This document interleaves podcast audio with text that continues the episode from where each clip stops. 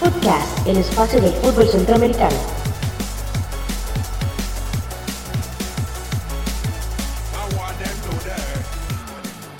Muy buenas amigas y amigos de Footcast, el espacio del fútbol centroamericano. Estamos en el episodio número 8, hoy es lunes 20 de octubre, fecha en que grabamos este episodio, un episodio en el que tendremos varios temas muy importantes, entre ellos el repaso de los resultados de las ligas centroamericanas y especialmente nos enfocaremos en la final de la CONCACAF League que ya jugó el partido de ida en, Honduras en el Olímpico Metropolitano. Veremos qué sucedió en dicho encuentro, hablaremos del Mundial Sub-17 y cómo participan los equipos centroamericanos en esta competición y cerraremos con noticias mundialistas esperando esos juegos de repechaje en el mes de noviembre.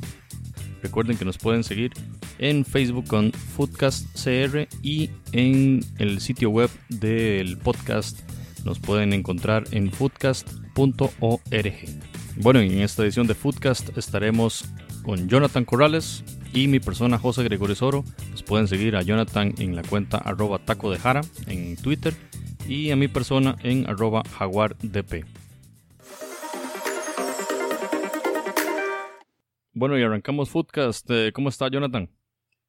Muy bien, Suero, gracias a Dios. Estamos por acá esta noche, o ya la edición número 8 del podcast, en donde vamos a tocar, como siempre, los temas importantes de la actualidad del fútbol centroamericano, el repaso tradicional de la jornada centroamericana que tuvo encuentros interesantes, algunos clásicos en Centroamérica, y adicionalmente vamos a tocar, por supuesto, el tema que nos tiene más eh, ocupados en los últimos días es el tema de la final de la liga con CACAF. Además de eso vamos a tocar también algunos temas relacionados con la actualidad de los equipos aún en camino hacia el Mundial. Footcast, el espacio del fútbol centroamericano. Bien, y pasando a los resultados de las diferentes ligas, iniciamos con la Liga Nacional en Guatemala, donde el Cobán Imperial venció 2 por 1 al Suchitepeques, el Marquense venció 1 por 0 al Municipal Antigua, ganó 2 a 1 al Guastatoya, el Sanarate venció 2 por 0 al líder, el Chelajú. El Comunicaciones venció por goleada 3 por 0 al Malacateco. Y el Petapa hizo lo mismo 3 a 0 frente al Siquinalá. Con estos resultados, el Chelajú mantiene la posición de privilegio con 28 puntos. Antigua con su victoria logra los 27. Está en el segundo puesto. Cobán Imperial también que ganó. Llegó al tercer puesto con 26 puntos. El Petapa llegó a 25 con su victoria. Guastatoya a pesar de la derrota se mantiene en puestos de clasificación, está de quinto lugar con 25 puntos y el Comunicaciones que ganó por goleada al Malacateco está de sexto lugar, ya está en puesto de clasificación y con 25 puntos. El Municipal al, haber perdido eh, bajó y está en el séptimo puesto, está fuera de los puestos de clasificación y tiene 24 puntos. En la tabla de goleo del fútbol guatemalteco, el jugador Janderson del Petapa es el líder con 11 goles, mientras que Morales Vázquez del Chelajú se mantiene de segundo con 8 anotaciones. Aquí está Disco cobrando el balón que se viene y la pelota que va al fondo de la red. ¡Gol!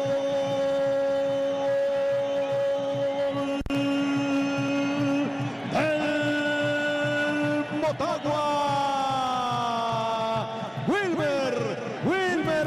Santo está marcando gol del partido a favor de Botagua en un centro que llega del chino Discoa. La pelota viene pasada y solo la vieron pasar los defensores para que llegue Wilmer y la mande al fondo. Pasamos a repasar ahora los resultados en la Liga Nacional de Honduras, en donde el Motagua consiguió una agónica victoria en el clásico sobre el Maratón 1 a 2 los goles fueron por intermedio de Justin Arboleda de penal, empató Rubilio Castillo y Wilmer Crisanto fue el que le dio la victoria a los 92 minutos, con lo cual el Motagua se coloca como primer lugar del campeonato, seguido por el Maratón.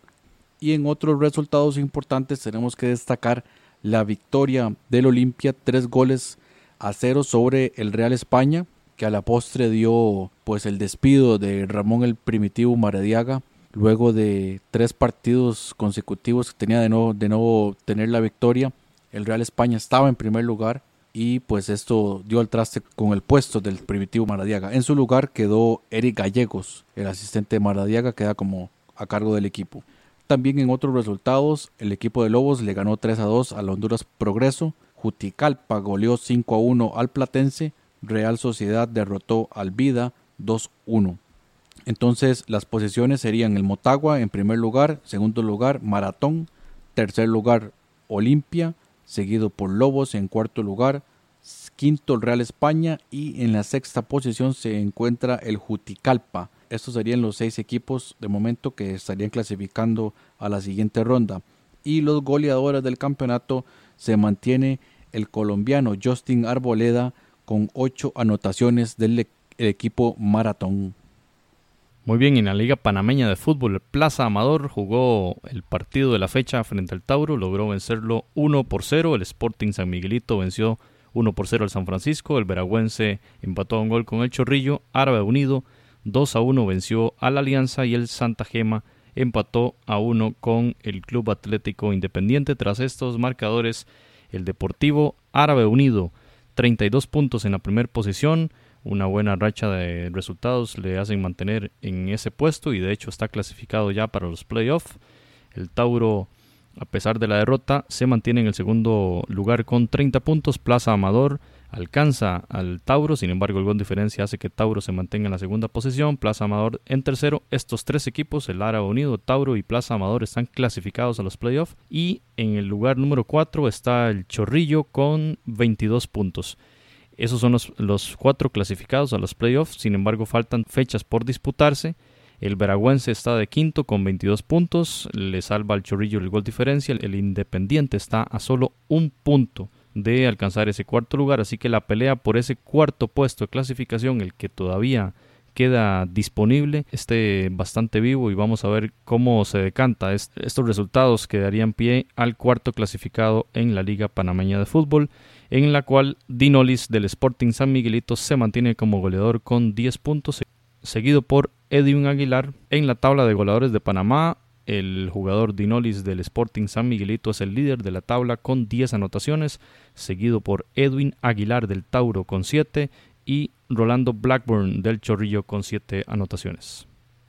Pasamos a repasar los resultados en la Liga del Salvador en la primera división donde se jugó el clásico del fútbol salvadoreño entre el FAS y el Águila. De nuevo, empate a uno entre estos dos equipos. Empezó ganando el Águila con gol de David Rugamas. También había anotado en el clásico de la primera vuelta.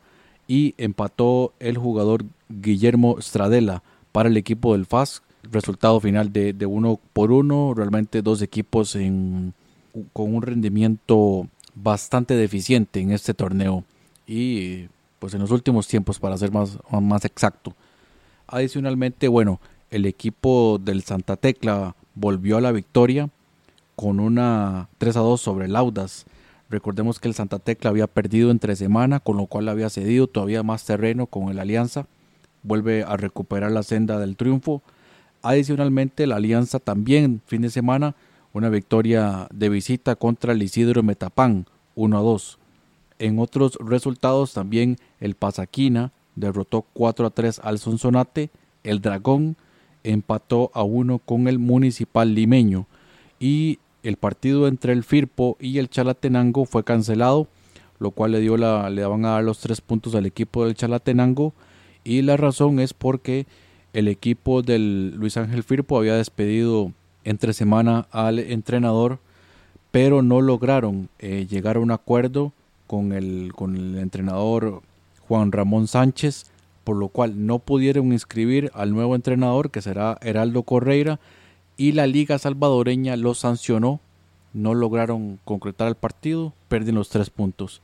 Sin embargo, ya el día de hoy llegaron a un acuerdo con, con el señor Juan Ramón Sánchez y el Firpo podrá seguir disputando el torneo. Adicionalmente, vamos a repasar la tabla de posiciones de la Alianza Líder indiscutible, 36 puntos. Sigue el Santa Tecla, 11 puntos atrás con 25. De seguido por el FAS. Cuarto lugar, Isidro Metapán. Quinto, Pasaquina. Sexto, el Águila.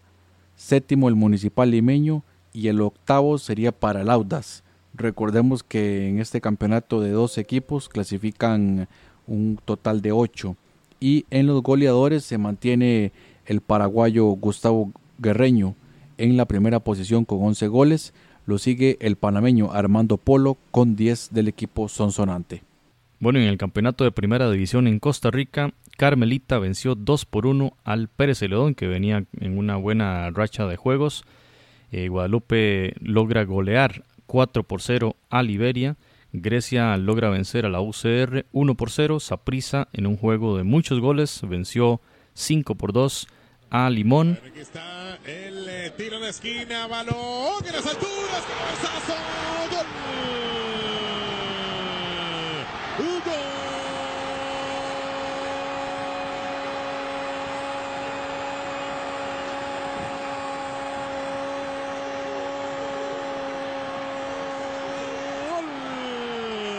del Club Sport Herediano. Hugo.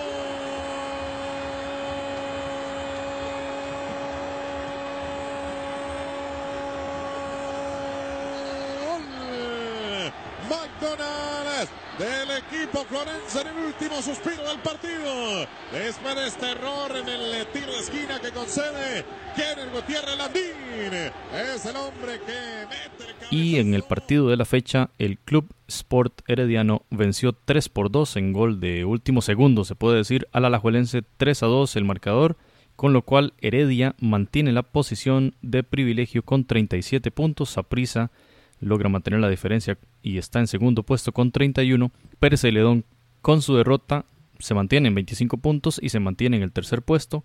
Y lo interesante de esto es que Santos de Guapiles, que no jugó por un acuerdo entre clubes para eh, estar, estar bien preparado, eh, preparándose bien, eh, entrenando fuerte para el partido de vuelta de la final del CONCACAF League, no juega la fecha y a pesar de ello se mantiene en 22 puntos porque Alajuelense, que era el perseguidor más inmediato, no logró ganar su juego, no logró puntuar en Heredia y bajó más bien a la sexta posición ante el triunfo de Grecia que llegó a 22 puntos. Limón se mantiene de séptimo lugar con 21, con lo cual ese cuarto puesto en la Liga de Costa Rica se mantiene muy disputado con cuatro equipos y solo un punto de diferencia y si metemos a Pérez Celedón en esa lucha estamos hablando de cuatro puntos para cinco equipos y para dos puestos que ceden la clasificación a la cuadrangular final de este campeonato en la Liga Costarricense, que mantiene a Randall Azofeifa del Club Sport Herediano líder en la tabla de goleo con nueve. Jonathan McDonald con ocho está en segundo lugar, fue, fue expulsado en este partido contra el Herediano, con lo cual no podrá disputar la fecha de mitad de semana, aunque sí el clásico del próximo fin de semana en Costa Rica y eh, Angulo del Saprissa se mantiene en tercer puesto de la tabla de goleo con siete anotaciones.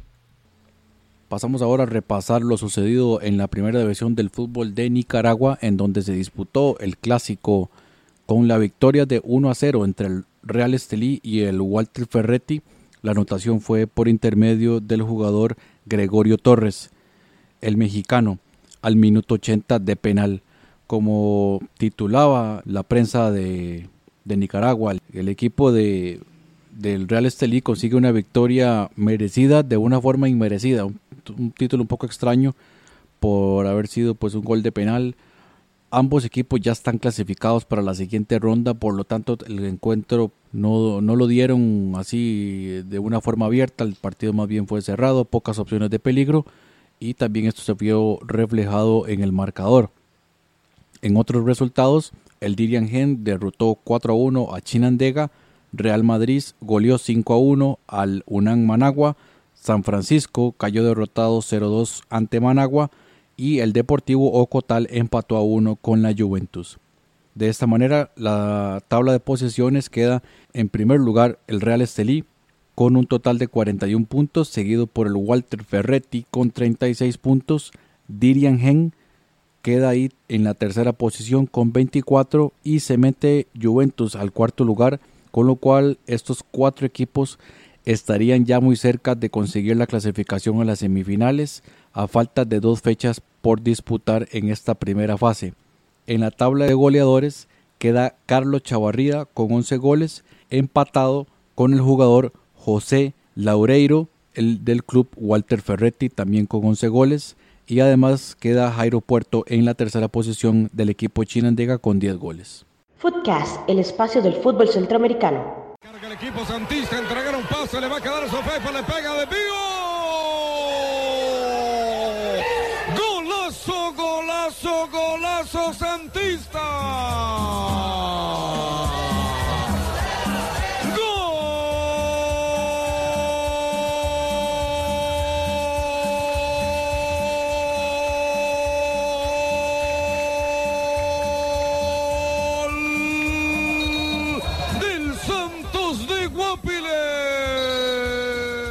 Bueno, y se jugó el partido de ida de la final de la CONCACAF League en el Olímpico Metropolitano en San Pedro Sula el día 19 de octubre.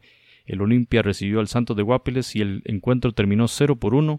Una victoria súper importante del club eh, Santos de Guapiles, quizá la victoria más importante de la historia futbolística de este club costarricense. En el minuto 62, Wilmer Azofeifa anotó y así, eh, venciendo al portero Donis Escobar, el equipo Santos de Guapiles venció 1 por 0 al Olimpia, el multicampeón, 30 veces campeón de Honduras, un equipo muy poderoso y que el humilde Santos, como dice Diario 10, logró vencerle. Jonathan, ¿qué podemos hablar de este juego? Bueno, definitivamente un resultado importantísimo para el equipo de Guapiles. Yo creo que mm, los primeros minutos fueron muy complicados para el equipo de Johnny Chávez. Olimpia, tenemos que decirlo, el Olimpia tuvo oportunidades de sobra para haber inclusive ganado cómodamente el partido, sobre todo en esos primeros minutos. Una jugada de Carlos Cosli, solo frente al portero, la, falló, quiso hacerla de lujo, pegándole con tres dedos. Luego eh, Roger Rojas también la falló.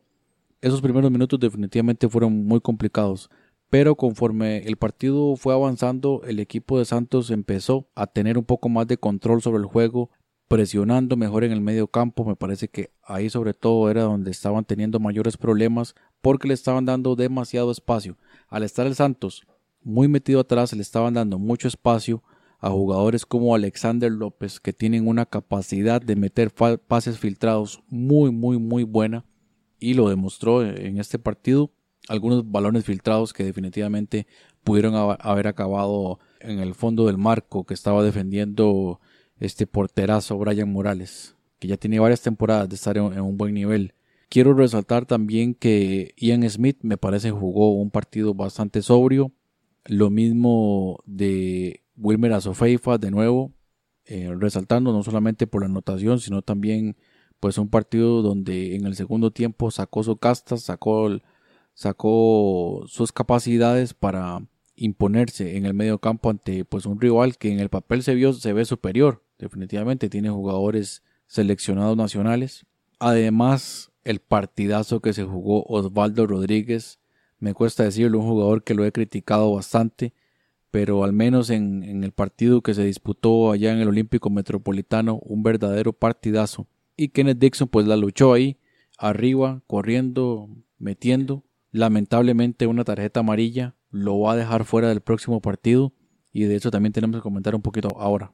Sí, Jonathan, y Olimpia muy ofensivo en los primeros minutos y de ahí creo yo virtud del Santos de saber aguantar. Es un partido finalísimo y si bien las finales no han sido el mejor amigo de Santos, ¿verdad? Lo hemos visto en, las dos finales a las que llegó en el Campeonato Nacional en Costa Rica, no le fue bien y pues esta era una prueba de fuego después de varios años de, no disputar un partido tan importante y logró aguantar bien a ese ímpetu inicial en el juego en el Olímpico Metropolitano. Me parece a mí que el equipo de Santos podemos hablar de que hizo un juego muy bueno en, defensiva, pero no solo en defensiva, sino que también llegó, llegó a atacar con muy buenas transiciones, una transición muy ordenada, ¿verdad? En el, en el dibujo táctico, según la página de CONCACAF, Johnny Chávez planteó una línea de 5 con Ian Smith, Juan Diego Madrigal, José Garro, Eder Munguío, el capitán, y Marvin Obando por la banda izquierda, Frente a ellos dos jugadores,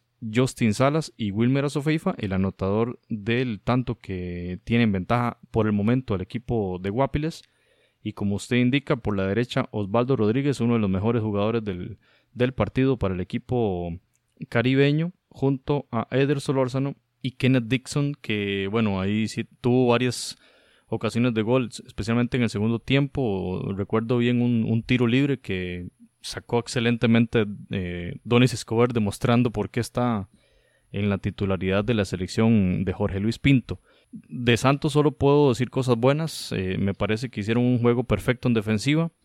No fueron alegremente el ataque buscando a ver qué encontraban, sino que lo, lo hacían con mucho criterio, con mucho orden y pues eh, se trae un premio demasiado bueno, demasiado bueno para el, para el juego del, del, próximo jueves aquí en Costa Rica y bueno, me parece que tienen un reto por delante muy importante.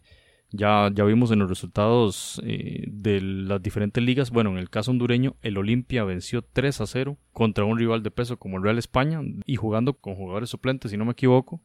De modo que pienso que el Olimpia viene con, con, una espinita fuerte que sacar y podría ser muy peligroso en el Estadio Nacional. Eh, me parece que el triunfalismo no es, no es un buen consejero en estos momentos y pensar que el Santos ya, ya puso una mano en la copa como tituló la nación me parece muy exagerado, especialmente teniendo enfrente a un rival de tanto peso en el área como se llama el Olimpia de Honduras.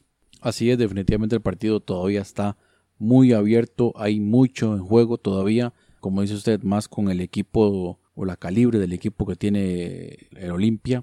Carlos Restrepo es interesante porque en este partido contra el Santos quiso sorprender un poquito, metiendo un poquito más de ofensivo ahí con Michael Chirino, lo metió un poquito hacia la izquierda, ingresó Roger Rojas de titular y Carlos Cosley, que habíamos dicho en la previa que era muy probable que no iba a ser titular, por lo menos a mí me sorprendió, no sé si, si por lo menos al, al equipo del Santos, en los primeros minutos realmente causó daño, pero por lo menos en el segundo tiempo no, no, no me parece así como que el Olimpia hubiera estado arrinconando al Santos, me parece que el Santos se paró bien, incluso pudo haber caído un segundo gol, yo creo que fue Wilmer Azufeifa también que disparó desde fuera del área, y bueno, y ahora pues el Santos queda con un resultado favorable para volver a plantear un partido entre comillas inteligente, porque le puede volver a ceder la iniciativa al Olimpia, y esperarlo un poco a ver qué le puede ocasionar de contragolpe. El principal problema que va a tener el Santos a mi criterio son las bajas. Primero, Kenneth Dixon ya quedó fuera. Christian Lagos muy probablemente va a quedar afuera también. Eh, aún no está recuperado. Kenny Cunningham tampoco está recuperado. Y Starling Matarrita. Por lo tanto, ahí queda una decisión importante para Johnny Chávez. En este momento Todavía están trabajando sobre todo con Kenny Cunningham a ver si lo pueden recuperar. Me parece que sería una pieza clave para poder montar esos contragolpes y ver qué podría sacar el Santos. Ojalá que de estos jugadores al, menos uno pueda estar, pueda estar recuperado para el partido del jueves. Muy importante la, la buena decisión que tomó el Club Sport Cartaginés. Me parece una decisión para aplaudir en un momento muy importante para el fútbol costarricense y, y para el Santos de Guapiles Ahí también hay que resaltar cómo, al menos en las redes sociales oficiales, tanto de la federación como de medios de comunicación y otros clubes, han mostrado el total apoyo al Santos de Guapiles para que la gente pueda asistir este jueves. Habrán buses a disposición de los aficionados para que puedan viajar desde la zona de Guapiles. Muy cómodas las entradas, 3.000 colones, aproximadamente tal vez son 6 dólares para para las entradas me parece un precio bastante aceptable para lo que es una final de liga con CACAF. Sí, Jonathan. Ahora bien, si uno analiza Matarrita, Lagos y Cunningham, tres jugadores claves en el último año, quizá futbolístico de este equipo de Santos. Sin embargo, los tres no estuvieron en, el partido en Honduras. Inclusive esto le da más, más peso, digamos, a ese resultado que consiguió el equipo guapileño sin, sin estos tres jugadores claves, que en el campeonato nacional verdaderamente han sido muy importantes, el Santos ganó en Honduras. Uno pensaría que el equipo está en una dinámica ganadora y en una, en una mentalidad tan positiva, no por ello triunfalista, creo, que yo que creo yo que el triunfalismo pasa más al tema prensa, ¿verdad?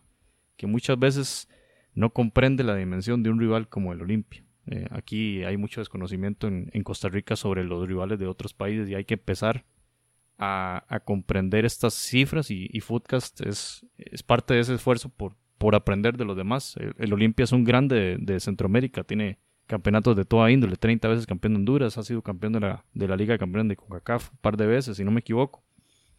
De modo que este partido para nada está ya liquidado. Sí le doy ese, ese mérito a, Johnny Chávez de, con esas bajas tan importantes en, en ofensiva, lograr anotar, ¿verdad? Bueno, es un mediocampista el que al final da, da el do de pecho y anota el gol del triunfo. Pero sin duda uno esperaría ahora un partido en, el, donde el Olimpia eche más, eche más esfuerzo, un impulso mucho más fuerte por, por hacer ese gol que le ponga de vuelta a, meter, a meterlo en el partido. Y el Pisis es un entrenador acostumbrado a este tipo de juegos, un, entrenador muy experimentado. Sin duda que el, el aprendiz Chávez le ganó la partida al maestro Restrepo, pero ahora vamos a ver, falta un partido. Será completamente diferente el ambiente, como dijo Jonathan, se está promoviendo que diferentes clubes eh, inviten a su afición a acudir a este Estadio Nacional el día jueves, donde este, se dará esta cita súper importante para el Guapiles, para el Santos, un partido histórico en el que si logran ganar clasificarán en forma directa a la competición de 2018 de la Liga de Campeones de CONCACAF. Un, cupo que sería súper interesante. El Olimpia fue invitado, si no me equivoco, por la ausencia de los clubes, por la sanción al fútbol de guatemalteco. Y el, entonces el Santos llegaría en, en un momento histórico si alcanzara eso. Sin embargo, repetimos, el partido hay que jugarlo y faltan 90 minutos que serán súper importantes. Entiendo que José Tobías, el defensor hondureño del Olimpia, también recibió tarjeta amarilla y será baja para el partido de vuelta de esta final.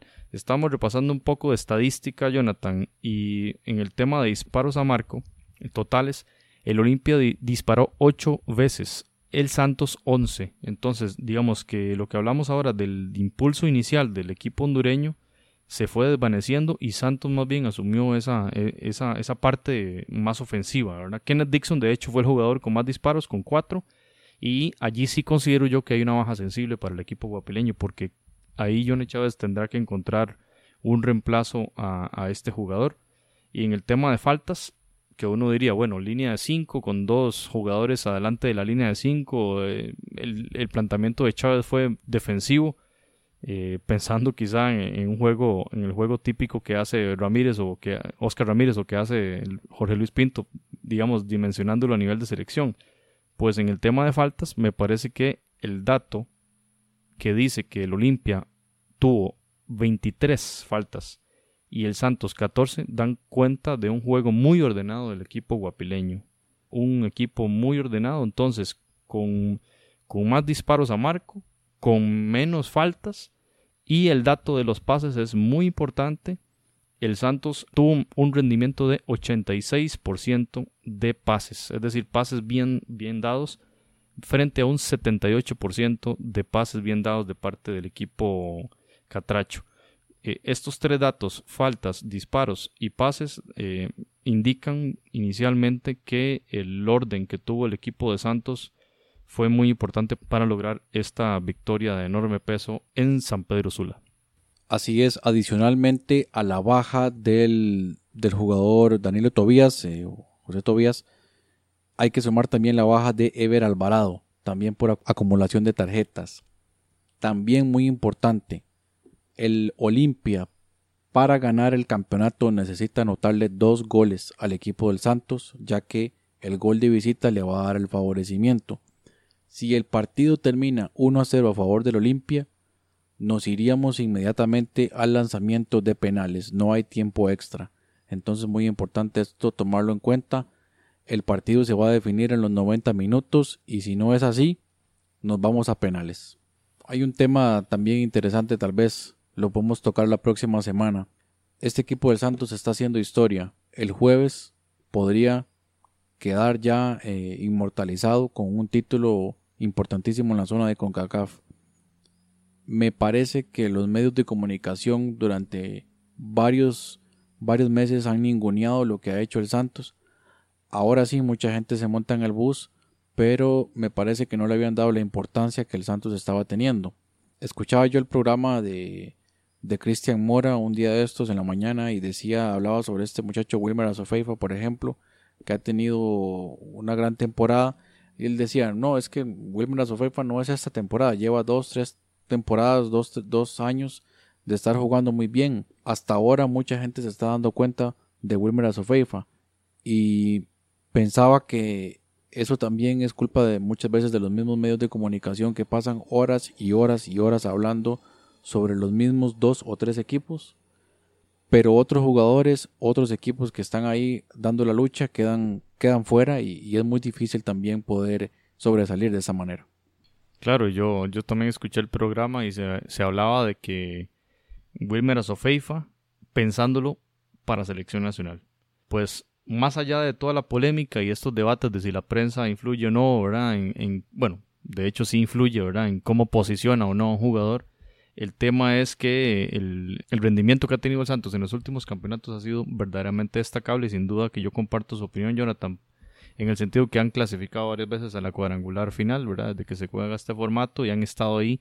Es un equipo eh, protagonista en el torneo nacional en Costa Rica y veíamos ahora cuando hablábamos de la tabla de posiciones que a pesar de esta dinámica de juegos, recordemos los episodios pasados de Footcast donde hablamos que le tocaba jugar contra Heredia, contra Zaprisa, contra La Juela, el equipo de Santos sigue en la posición de clasificación en el torneo local, sabiendo que Johnny Chávez ha dosificado el equipo preparando este, este juego contra el Olimpia. Y bueno, ahora mencionar, mencionar y reiterar lo que usted decía de Cartaginés, el, el hecho de dar esa, ese espacio. Habla muy bien de esa coordinación entre clubes y cómo impera más un interés, digamos, de parte de los clubes nacionales por un logro, digamos, en este caso, la primera vez que se lograría un campeonato de parte del Santos. De modo que mm, muy valioso lo que hace este equipo y esperaremos noticias y esperaremos con ansias el juego y lo hablaremos aquí en el episodio 9 de Footcast. ¿Quién va a ser el campeón de la CONCACAF League? El equipo, un equipo adicional de Centroamérica para la próxima Liga de Campeones de CONCACAF que se va a disputar en el año 2018. Antes de cerrar, iba a repasar un poco lo que podrían ser las posibles alineaciones, pero yo creo que por lo menos con las bajas que tiene el Santos todavía es muy difícil. Hay que también añadir que Marvin Obando también se va a perder el partido de vuelta también por, eh, por acumulación de tarjetas amarillas, por lo cual eh, es muy probable ahí que también este, este muchacho Michael Barquero tenga que ser titular ahí por la banda izquierda. Vamos a ver cómo va a manejar esto Johnny Chávez. De verdad que la mejor de las suertes para los dos equipos. Y bueno, e, en, mi caso personal, la verdad es que me gustaría ver al Santos allá alzando esa copa. Bien, entonces estar atentos al próximo episodio de Footcast donde estaremos analizando este juego de vuelta Santos de Guapiles frente a Olimpia de Honduras en el Estadio Nacional de Costa Rica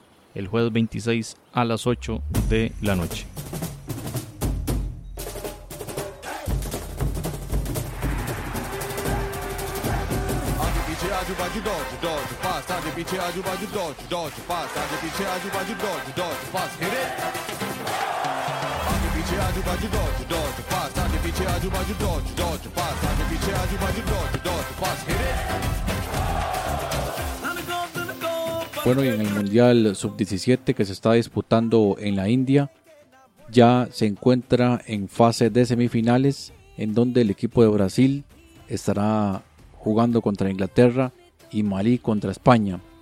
Pero tenemos que tocar el tema de lo que sucedió para los equipos centroamericanos el equipo de Honduras finalmente cayó eliminado en octavos de final frente a Brasil. No nos había dado la chance de comentar este tema en el podcast anterior. Un partido donde Honduras definitivamente pues no logró estar al nivel de los brasileños a pesar de que pues pegaron ahí una bola en el, en, el, en el poste, tuvieron algunas opciones para anotar pero el equipo brasileño pues pasó por encima a, Honduras. Posteriormente Brasil elimina Alemania en cuartos de final. Recordemos que Alemania estaba en el grupo de Costa Rica y ahora enfrentará a Inglaterra en semifinales. Inglaterra eliminó en cuartos de final a Estados Unidos 1 a 4. El gol de Estados Unidos fue otra vez por medio de George Sargent este muchacho que viene haciendo bien las cosas ahí en la selección estadounidense, aún juega para una, un equipo universitario. Inglaterra para mí es el favorito a ganar el mundial. Vamos a ver si mis predicciones van a, van a fructificar. Por otro lado, eh, bueno, ya habíamos analizado que el equipo de México había quedado eliminado frente a Irán.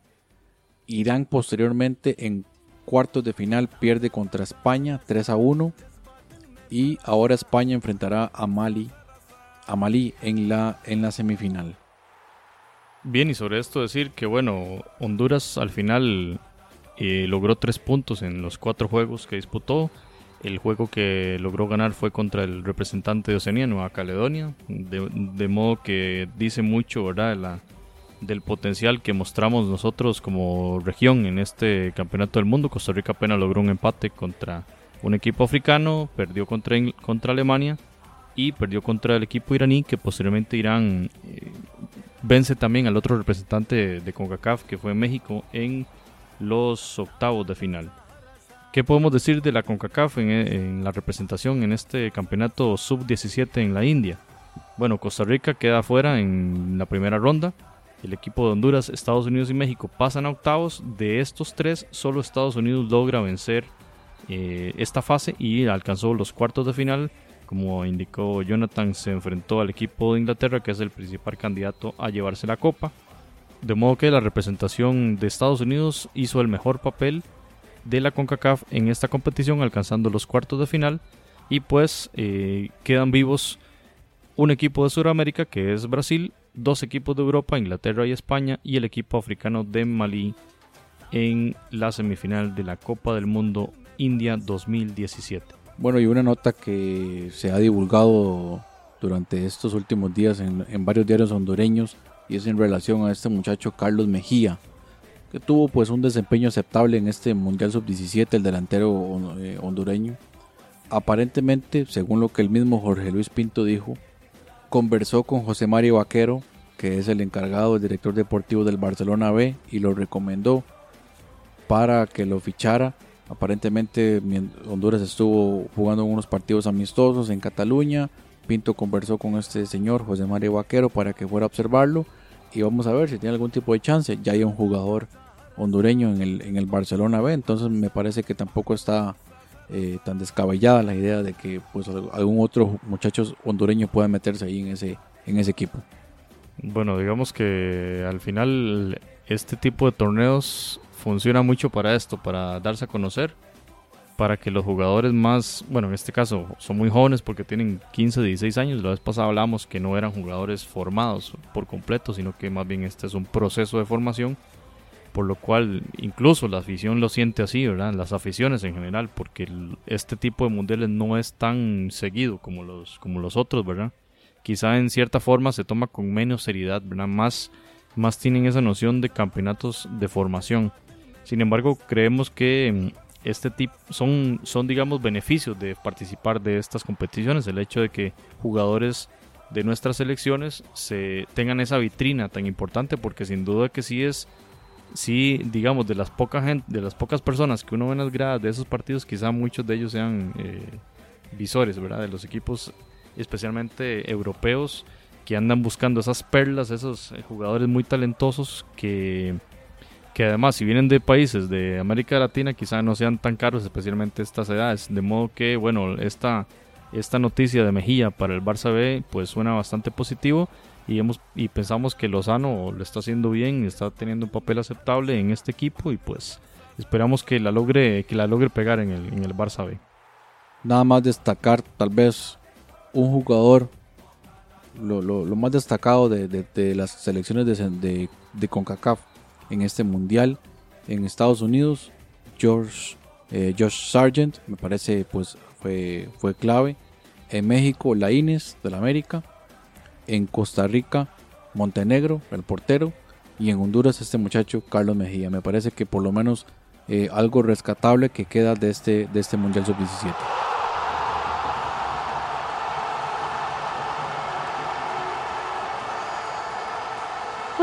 El espacio del fútbol centroamericano. Bueno, vamos a repasar algunas noticias importantes que han surgido durante la última semana en relación a los equipos que están todavía eh, en disputa de un cupo para el próximo mundial, el caso de Australia, el caso de Honduras. Eh, En, específicamente en Honduras, creo que la noticia más destacada de momento ha sido la lesión de Eddie Hernández, delantero del equipo del Motagua, que en el fin de semana, en el, en el clásico contra el Maratón, sufrió una lesión en su cara, en su pómulo derecho, una fractura, prácticamente lo deja fuera de los partidos contra Australia. Un encontronazo con el defensor Cahué Fernández, defensor brasileño, nacionalizado uruguayo, el mismo que había lesionado ya a Carlo Cosli. Eh, una baja sensible, sin duda alguna, que pues se suma a la, a la larga lista de lesionados que ha tenido Honduras en los últimos en las últimas semanas. Sin duda una, una baja muy sensible. Eddie Hernández que anotó contra Costa Rica y anotó contra México también en, la última fecha del hexagonal. Y bueno, no podía esperarse otra cosa de Carlo Cosli que reaccionó en forma bastante violenta en Twitter. Ha sido Cosli este, un tuitero ferviente y con muchos retweets por la polémica que suele generar con cada publicación en esta red social.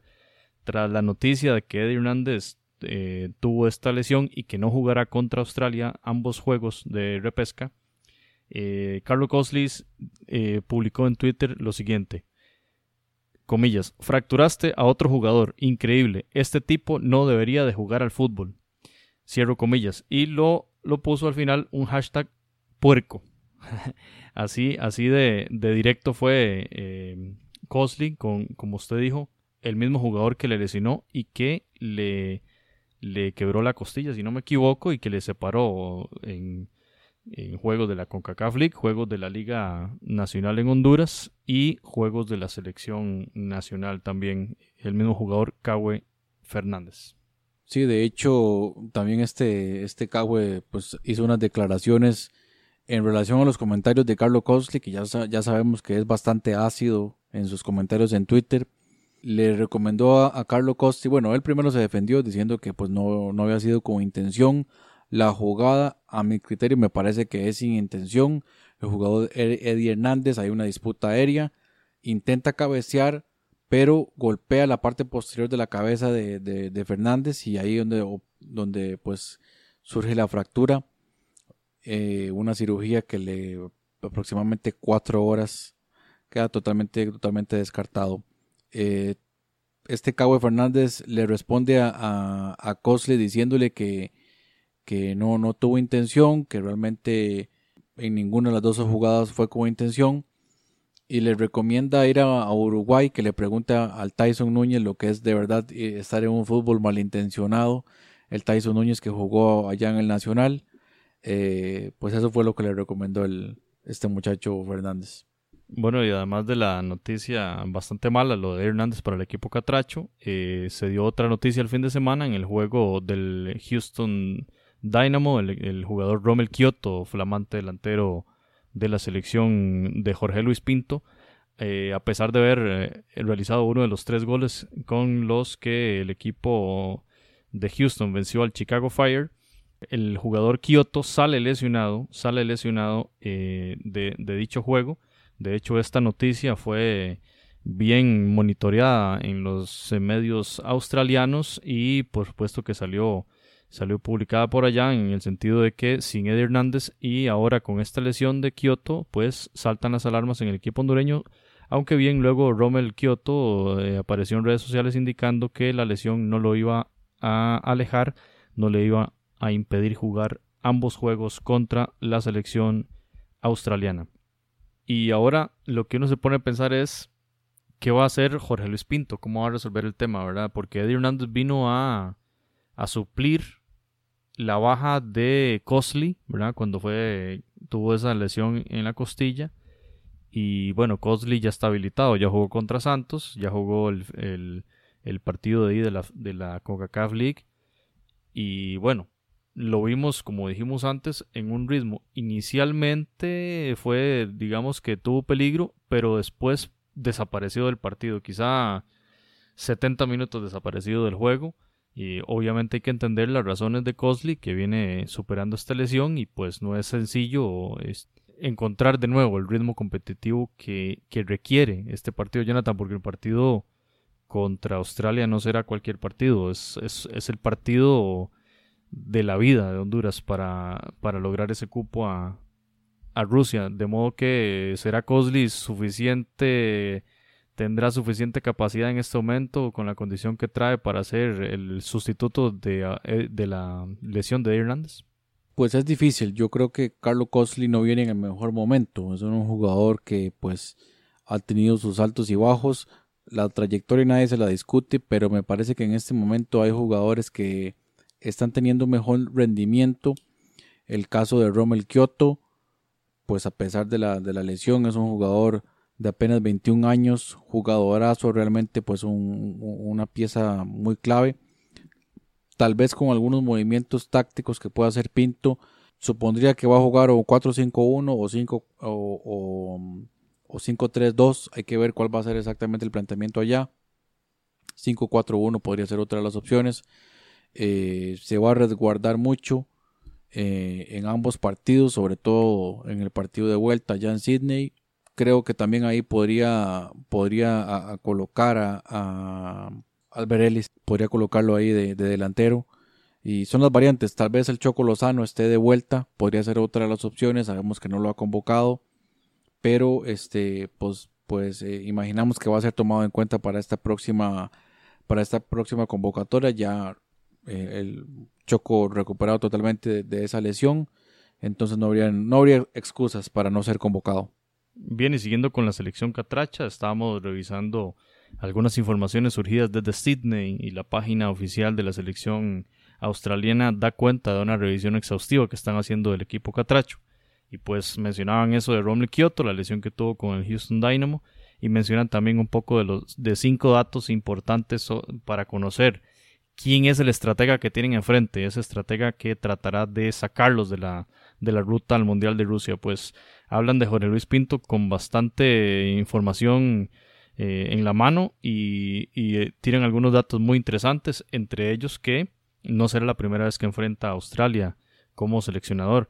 Ya lo había enfrentado dirigiendo el equipo de Costa Rica en la preparación hacia el Mundial de Brasil 2014. El equipo de Australia enfrentó a la selección nacional de Costa Rica y le venció con gol de Tim Cahill 1 por 0 en un amistoso, eh, en un amistoso realizado en la ciudad de Sydney.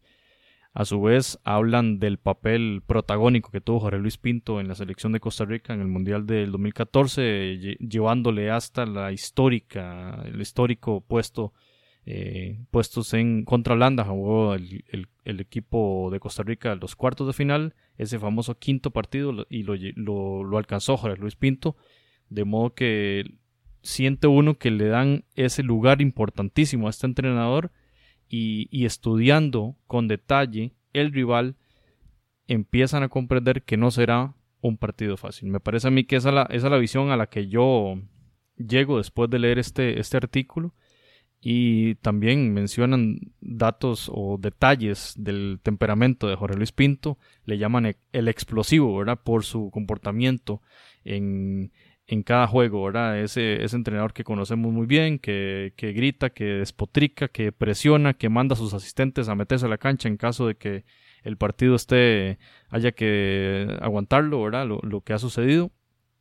Y pues habla muy bien de, de, Pinto, mencionan que tiene su propio sitio web donde se puede encontrar su filosofía. Sin duda que este, han estudiado muy bien desde Australia al equipo Catracho y en este caso a su estratega Jorge Luis Pinto Afanador.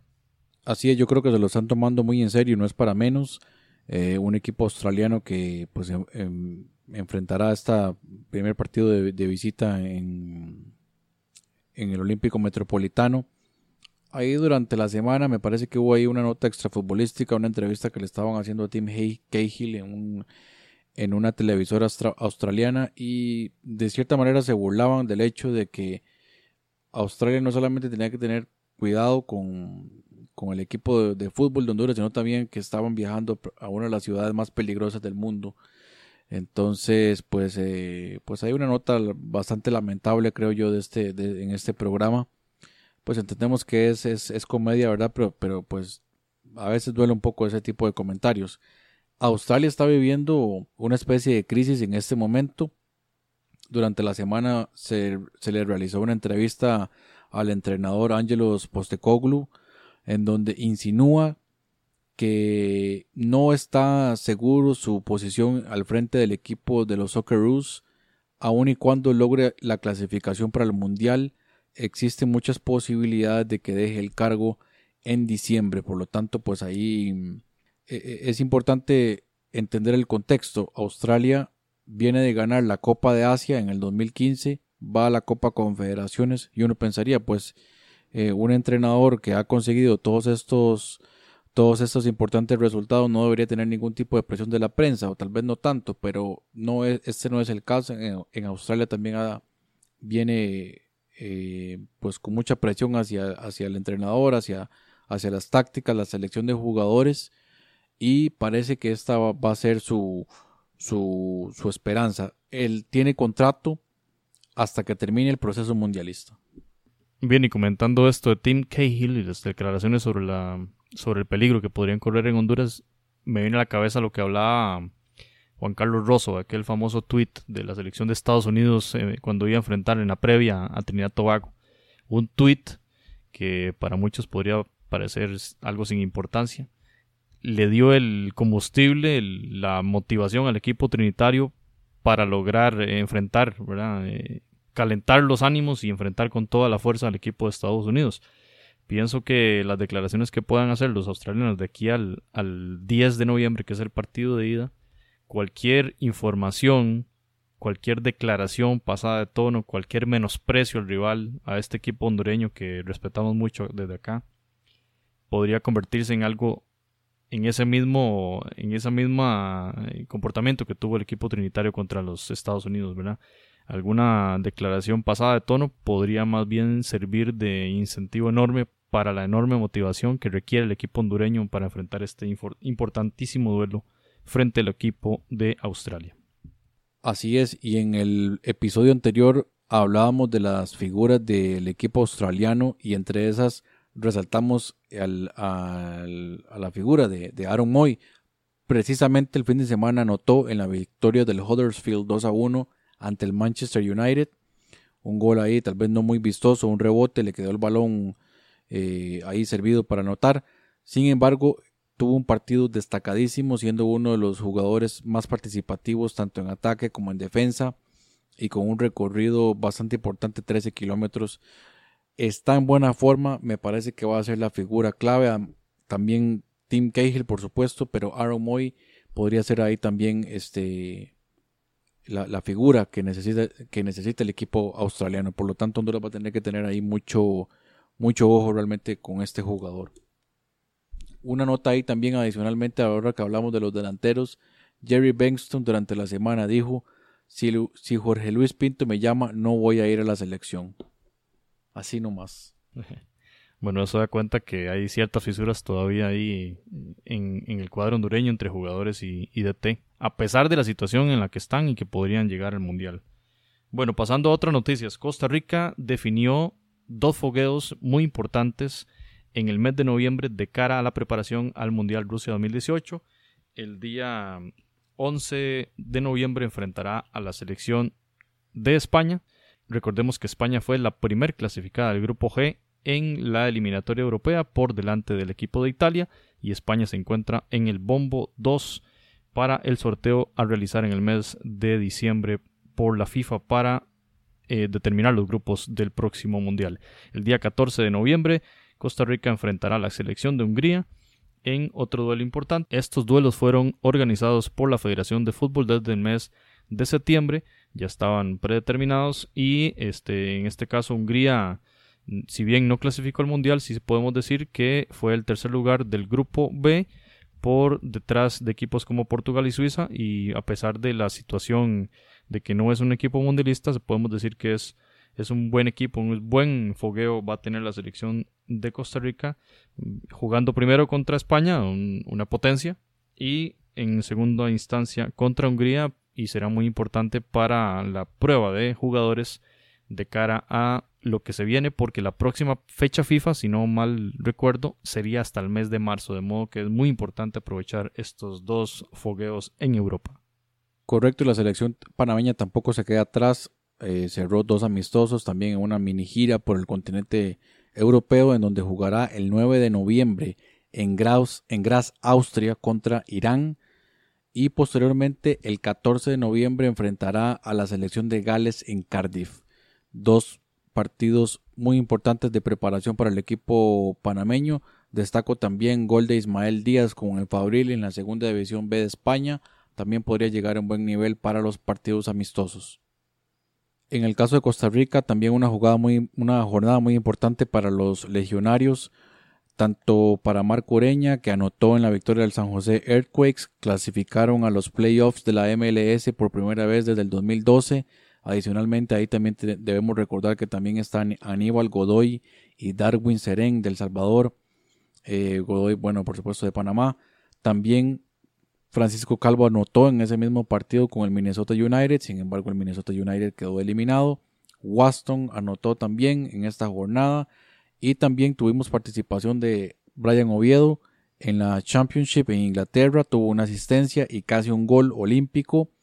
Adicional Gamboa tuvo, eh, Cristian Gamboa tuvo minutos, Pipo tuvo minutos, Joel jugó, Celso jugó, entonces yo creo que al menos estos jugadores van recuperando nivel para cerrar el año.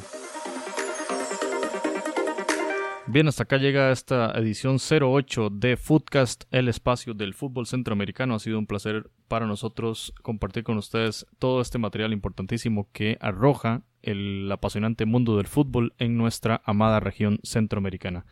en la próxima edición de Footcast, en la edición 09, hablaremos el post del el partido final de la liga CONCACAF entre Santos y Olimpia. Además, daremos un seguimiento a las diferentes ligas de Centroamérica. Algunas de ellas llegan a su fecha de cierre en la jornada regular y por supuesto ahondaremos y profundizaremos en estos temas del repechaje entre Honduras y Australia que para nosotros es prioridad en Footcast eh, esperando esos duelos de noviembre entre ambas escuadras y que definirán el un, clasificado más para la Copa del Mundo de Rusia 2018. Así que muchas gracias por todo y les, nos esperamos en la próxima edición de Podcast.